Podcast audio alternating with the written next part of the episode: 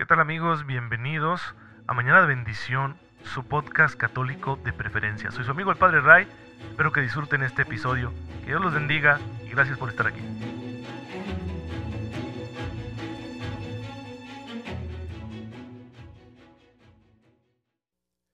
Muy feliz miércoles santo tengan todos ustedes, queridos hermanos, bienvenidos a su podcast católico favorito, Mañana de Bendición. Soy su amigo el Padre Ray, espero en Dios que se encuentren muy, pero muy bien, gozando de cada cosa buena que el Señor quiere darnos, de su gracia, para que con ella podamos vivir a la manera de Jesucristo y así también nosotros lleguemos a la gloria de la vida eterna que nos está esperando en el cielo. Y miren que muchos hermanos nuestros ya lo han logrado, incluso en circunstancias bastante adversas, algunos han tenido historias de vida muy dramáticas y aún así la gracia de Dios ha florecido en ellos, porque donde quiera que haya un corazón dispuesto, la gracia de Dios puede hacer maravillas. El santo que estamos recordando el día de hoy, del que les voy a contar su vida, tiene, o mejor dicho, es parte de una historia eh, bastante interesante, que nos va a ayudar muchísimo a entender cómo Dios se sirve de todo para hacer florecer sus planes, porque la historia de este santo está ligada a la conversión de todo un pueblo, al nacimiento de una nueva nación que será, por así decirlo, una de las grandes potencias en la fe. Y me refiero a España. El día de hoy celebramos a San Hermenegildo. Vamos a conocer su historia. En el siglo VI, a mediados del siglo VI, se habían apoderado de grandes partes de lo que hoy es España unos invasores llamados los visigodos. Para el siglo VI ya estaban asentados ahí. Los visigodos venían de Europa Central, un pueblo germánico que tiene sus orígenes pues, en, en toda una cultura que vivió al margen del imperio romano por siglos. Curiosamente habían sido evangelizados por misioneros, pero no católicos, sino arrianos. Recuerden la herejía de Arrio, que nace en el siglo IV, que es rechazada por el concilio de Nicea, pero que a pesar de todo eso progresó el arrianismo. El arrianismo negaba que Jesús fuera Dios, lo tenía solo por un hombre excelso, que le podemos decir hijo de Dios, como si Dios lo hubiera adoptado, pero no Dios hecho hombre. Y esta eh, herejía se hizo muy popular, incluso algunos emperadores eh, del Imperio Romano, aunque ya tenían su sede en Constantinopla, en Bizancio, llegaron a abrazar el arrianismo y a perseguir el catolicismo. Muchos grandes santos padecieron esa persecución, como San Atanasio, que se mantuvo firme proclamando la fe del concilio de Nicea, es decir, la afirmación de que Jesús es verdadero Dios y verdadero hombre. Algunos de estos arrianos evangelizaron a los pueblos germánicos, cuando estos invaden el imperio romano ya traen este tipo de cristianismo. No todos, algunos seguían siendo paganos, pero en concreto los visigodos son arrianos y se van a asentar en la península ibérica.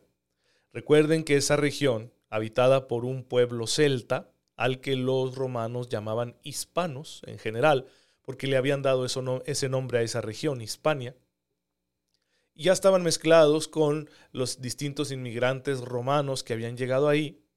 Y pues digamos que la configuración étnica de esa región en su gran mayoría era hispano-romana. Vamos a definirlos así. Y ya profesaban el catolicismo. Llegan los visigodos, los someten, los conquistan y entonces tenemos un pueblo católico gobernado por arrianos. Y eso trajo muchos conflictos. Llega al poder hacia el año 580 el rey Leovigildo. La esposa del rey Leovigildo tiene un odio terrible contra los católicos.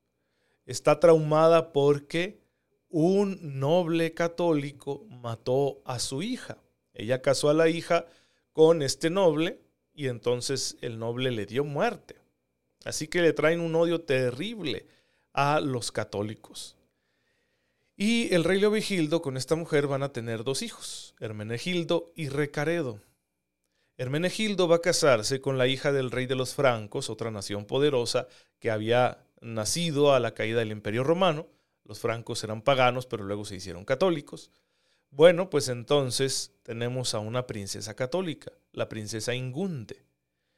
Y ella, con sus virtudes y la firmeza de su fe, va a pasar muchas humillaciones a manos de su suegra.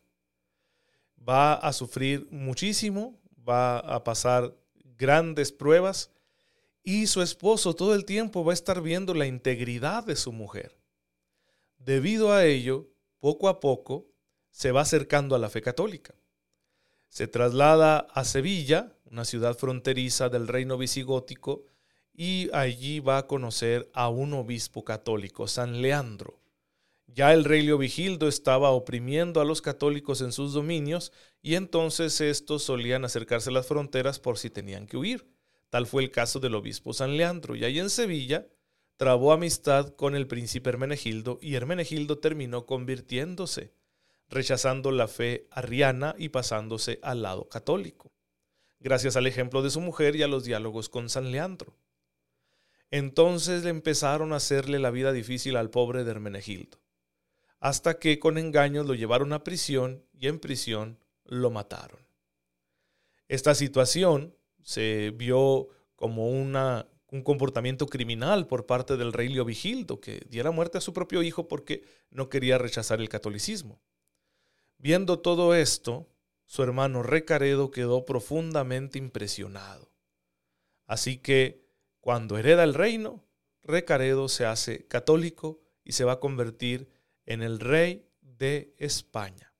Todavía no nace España como tal, ya se está configurando, pero toda esa región ahora va a pasarse al catolicismo. Los católicos que estaban ahí previamente antes de la llegada de los visigodos permanecieron católicos, pero luego, ahora los visigodos que han llegado y que forman la clase gobernante también se van a convertir al catolicismo, precisamente a partir de la conversión de su nuevo rey Recaredo, hermano de San Hermenegildo mártir. Pues bien, ahí tienen ustedes como la sangre de un mártir convirtió a toda una nación. Y ahora los hispanos romanos que viven allí y los visigodos van a formar un solo pueblo, porque la fe les da esta unidad, la fe católica. La princesa Ingunde fue expulsada, ella no le tocó estar ya cuando murió su marido, moriría en Constantinopla a donde se había ido a refugiar. Pues esta pareja de príncipes católicos, con su ejemplo, con el martirio del príncipe Hermenegildo, convirtieron a toda una nación. Fíjense ustedes qué interesante cómo el testimonio, la vida de fe, de sacrificio de unos pocos es semillero para que se conviertan muchos. Pues Dios nos conceda hacer nosotros esa buena levadura que fermenta para el reino de Dios los contextos en los que nos movemos.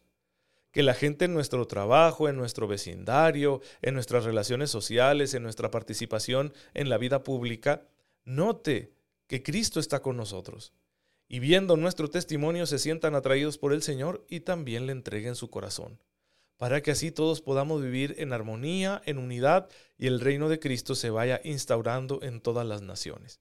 A partir de ahí España fue consolidándose en el catolicismo, un catolicismo resistente, porque luego pasarían muchos siglos bajo el dominio de los musulmanes y aún así la fe católica no desaparecería. Y esto hizo que después, cuando ya España vuelve eh, a la libertad y se quita de encima el yugo de los musulmanes, sea una nación profundamente católica que va a contribuir enormemente a la evangelización del mundo. Pues la sangre de los mártires está detrás de toda esta situación. Demos gracias a Dios por ello y pidamos la oportunidad de ser también nosotros santos que con nuestro ejemplo llevemos a muchos a la conversión. Y bueno, hermanos, ya sabemos la fuerza de la santidad donde se encuentra.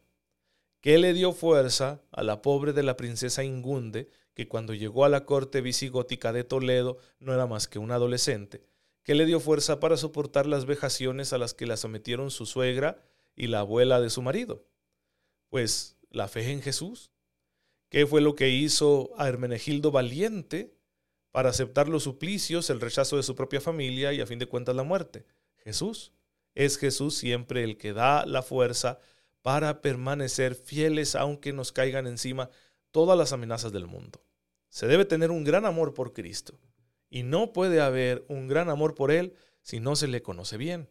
Entonces hay que conocer bien al Señor. Y es lo que estamos haciendo aquí en Mañana de Bendición. Nos estamos acercando al misterio de la persona de Jesucristo, a través de una reflexión teológica, es decir, partiendo de lo que nos dice la revelación, pero pensándolo, pensándolo claro con la iglesia, a través de la enseñanza de la iglesia.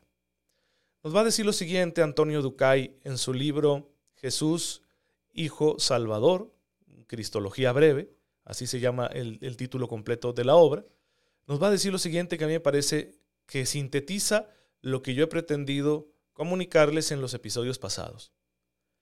En los siglos que siguieron a la época apostólica, la Iglesia define su conocimiento acerca de Jesús y lo profundiza. Para ello se sirve, como es natural, de los datos cristológicos del Nuevo Testamento, que son releídos y considerados desde nuevos puntos de vista. No obstante, sería erróneo interpretar esta reflexión como un proceso de crecimiento lineal y acumulativo, semejante al modelo característico de las ciencias de la naturaleza. Un desarrollo como ese sería del todo imposible, entre otras razones porque los escritos del Nuevo Testamento no conforman un sistema cerrado ni totalmente definido. Son en cambio testimonios de un misterio de amor que desafía la comprensión humana desde varios puntos de vista. La misma historia de la teología muestra que muchos de sus aspectos siguen abiertos a recibir nuevas orientaciones y se pueden explicar de diferentes maneras. ¿Por qué dice esto Antonio Ducay? Porque estamos hablando de trabajar con la palabra de Dios. Y la palabra de Dios es dinámica, está viva, se encarna Así como el verbo se encarnó, tomó nuestra condición, así la palabra de Dios se va encarnando en distintos contextos, contextos humanos que son diversos en lo social, en lo cultural, en lo histórico, en lo geográfico, en los puntos de vista filosóficos, racionales, etc. Y todo ello tiene parte en este proceso de crecimiento, de desarrollo teológico. No porque la teología esté copiando ¿sí? cosas que anden por ahí sueltas en las culturas, sino porque la palabra de Dios habla a través de los modos de expresión y entendimiento que tienen las diferentes culturas. La palabra de Dios se encarna en la cultura, se incultura, y por eso el desarrollo se va haciendo cada vez más explícito. Por eso el lenguaje teológico del concilio de Nicea en el año 325 es más preciso que el lenguaje teológico que tiene el Evangelio de Juan o la carta de San Pablo a los filipenses, uno del año 100, otro quizá del año 60, pues evidentemente que ha habido un desarrollo ahí, porque la iglesia al expandirse ha entrado en contacto con nuevos círculos de pensamiento, de cultura, y entonces la palabra de Dios que lleva a la iglesia, la iglesia es portadora de la palabra de Dios, la palabra de Dios empieza a ser entendida y expresada a partir de las aportaciones intelectuales que poseen estas culturas. Lo mismo podemos decir del arte cristiano.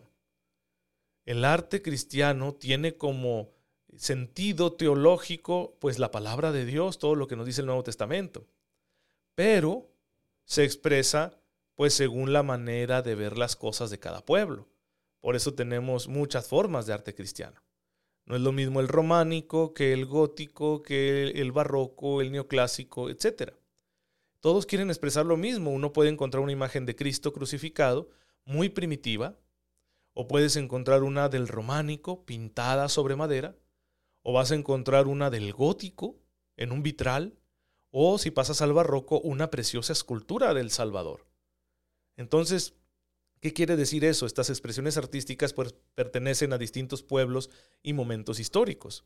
Entonces, así como la fe se expresa con las formas artísticas de cada momento y de cada pueblo, así también en la teología. La teología se va expresando de distinta manera según el tiempo, según el lugar, y así se enriquece. Claro, aquí hay un detalle. La autoridad de la iglesia interviene para clarificar el uso de estas nuevas formas de expresión teológica y nos va diciendo qué es lo más acorde con lo que recibimos por la revelación. Por eso la iglesia hace juicios doctrinales para decirnos esta manera de hablar de Dios sí coincide con lo que encontramos en la revelación, esta otra no. Y así se va purificando nuestra fe en el proceso de interacción con las distintas culturas y pueblos, con todo lo que esto significa. Continúa diciendo Antonio Ducay, pero incluso aceptando esta flexibilidad como premisa, el estudio de la doctrina sobre Jesucristo en los primeros siglos del cristianismo puede producir cierto desconcierto. En efecto, es bien perceptible la diferencia entre lo que leemos en el Nuevo Testamento y lo que nos presentan los escritores cristianos de los primeros siglos, tanto en lo que se refiere al ambiente como en el estilo. La razón principal de esta diferencia radica en que al difundirse el Evangelio, la doctrina sobre Jesús tuvo que superar el contexto del pensamiento judío, peculiar del pequeño pueblo de Israel, para hacerse extensiva a un ambiente mucho más amplio, marcado por una gran variedad de estilos y tradiciones, y en el que predominaba la cultura griega. Este traslado del ambiente cultural hebreo al griego comportó ventajas y dificultades para el desarrollo del mensaje cristiano. Junto a una mayor universalidad que ofrecían las categorías griegas de pensamiento, el cristianismo corrió el riesgo de sufrir una cierta helenización, el helenismo se refiere a todo lo griego, porque en griego Grecia se dice Elas, Elade. Entonces, helénico, helenización, todo eso se refiere a lo griego. Es decir, la dificultad del cristianismo consistió en que al acoger esquemas de pensamiento atractivos, podía caerse en el riesgo de darles primacía sobre el dato del Nuevo Testamento. Por eso la Iglesia tendrá una preocupación muy seria de impedir que esta adaptación pudiera terminar corrompiendo el genuino mensaje cristiano. Y ahí es donde entra la autoridad de la iglesia. Evitar la corrupción. La adaptación es necesaria. Si nosotros no somos capaces de presentar la fe en el lenguaje de nuestra actualidad, la evangelización no se da con eficacia. Pero al hacerlo debemos evitar correr el riesgo de corromper la fe. Por ejemplo, yo puedo pretender evangelizar a los jóvenes y presentarles a Cristo pues de una forma más jovial, pero debo evitar el riesgo de convertirlo simplemente en una figura, en un influencer al que ellos puedan seguir y darle sus likes. Tengo que evitar desfigurar a Cristo. ¿Cómo lo voy a hacer? Ateniéndome a los rasgos principales que la autoridad de la iglesia señala que nosotros no podemos abandonar a la hora de creer en Cristo. Por ejemplo, yo no puedo dejar de presentar a Cristo eh, diciendo que es verdadero Dios y verdadero hombre. No puedo dejar de hacer eso. No puedo dejar de presentar a Cristo como alguien que no tuvo pecado, que murió por nosotros y que ha resucitado. Porque esos datos no solo están claros en el Nuevo Testamento, sino que han sido sancionados, digámoslo así, por la autoridad de la iglesia como definitivos para todos los creyentes. Quizá pueda hacer una canción muy movida, muy moderna acerca de Cristo. Quizá podamos hacer una película donde lo presentemos de un modo más jovial. Tal vez podamos meditar acerca de la juventud que Cristo pasó en Nazaret. Tal vez podamos eh, acercarnos a Jesús con los jóvenes mediante una actividad pues más dinámica como aquellas a las que ellos están acostumbrados pero no puedo dejar de presentar a Cristo como lo que es. Nos adaptamos en las formas, pero sin quitar la esencia. Ese es el reto que siempre tiene el cristianismo. Así que sí, yo hago una actividad para jóvenes donde hay bailes, hay música estruendosa, tienen dinámicas, corren, pintan, juegan, gritan, brincan. La verdad es que a veces me cuesta mucho seguirles el ritmo, porque ya no estoy tan joven. Pero yo les sigo anunciando a Cristo que es Salvador de toda la humanidad, Dios hecho hombre, que murió por nosotros en la cruz para el perdón de nuestros pecados y que ha resucitado y que continúa guiando a la iglesia y que está presente en el Santísimo Sacramento del altar. Es decir, todas aquellas verdades que la iglesia sostiene que son esenciales en torno a la persona de Cristo. No puedo dejar de presentarlo así solo por adaptarme. La adaptación no es lo primordial. Es necesaria ayuda mucho a la eficacia de la evangelización, pero no es lo esencial. Las categorías que utilizo para adaptar el mensaje cristiano a los interlocutores que tengo en el presente no pueden estar por encima de la esencia de Cristo, de la esencia del cristianismo. Esa esencia tiene que conservarse y manifestarse con claridad y ya las categorías adaptativas estarán en segundo lugar. Pues esa es la dinámica que ha seguido siempre la iglesia desde el principio. Primero se habla, como Jesús mismo lo hacía, en términos que pudieran entender los judíos de aquel entonces. Por eso Jesús utiliza estas parábolas del mundo campesino, del mundo de los pescadores, cosas que los judíos podían entender muy bien en aquel entonces porque ese era el contexto. Pero ya Pablo y los demás apóstoles van a tener que utilizar otro lenguaje porque van a empezar a hablarle a judíos que han vivido toda su vida fuera de Palestina que viven rodeados del mundo griego e incluso a paganos politeístas que están impregnados de la cultura grecorromana. Posteriormente van a tener que hablarle a los más romanos, con todas las ideas que los romanos tenían sobre todo unidad política, con la figura del emperador ahí muy en el centro. Y posteriormente la iglesia le va a seguir hablando a otros pueblos, a estos pueblos bárbaros que entran en el imperio, que vienen unos paganos, otros arrianos, va a tener que hablársele a los persas con sus cultos orientales, y así seguirá. Después se le hablará a los musulmanes, se le va a hablar a los pueblos nórdicos que permanecen paganos, posteriormente a pueblos africanos que son animistas, que practican el chamanismo, luego a las culturas que habitan lo que hoy es el continente americano. Se les tendrá que presentar también el Evangelio a ellos, a los pueblos aborígenes de Australia, de las islas que se encuentran en el Pacífico. Y si viniera un extraterrestre, ¿verdad?, de Marte hablando en un código muy extraño para nosotros, pues tendríamos que hablarle de Cristo en un lenguaje que pudiera entender, pero siempre del mismo Cristo, sin quitarle ni ponerle nada a lo que es esencial en torno a Jesús. Entonces lo que vamos a hacer aquí, a partir de hoy, en Mañana de Bendición, es buscar, ubicar precisamente qué es lo esencial que la iglesia enseña acerca de Cristo para que no lo perdamos a la hora de anunciarlo a los demás, a pesar de las adaptaciones que tengamos que hacer. Bueno hermanos, pues espero haberme explicado en este día. Ya saben que si hay alguna duda me pueden enviar un mensaje a la página de Facebook Padre Ray y con mucho gusto les estaré respondiendo. Te damos gracias Padre, porque nos has dado a tu Hijo como verdad suprema y nosotros la hemos aceptado. Concédenos asimilarla con todo nuestro ser y poder compartirla siempre con aquellos que nos rodean. Por el mismo Cristo nuestro Señor. Amén. El Señor esté con ustedes. La bendición de Dios Todopoderoso, Padre, Hijo y Espíritu Santo, descienda sobre ustedes y los acompañe siempre. Muchas gracias hermanos por estar en sintonía con su servidor. Oren por mí, yo lo hago por ustedes y nos vemos mañana, si Dios lo permite. Disfruten mucho esta Semana Santa 2022.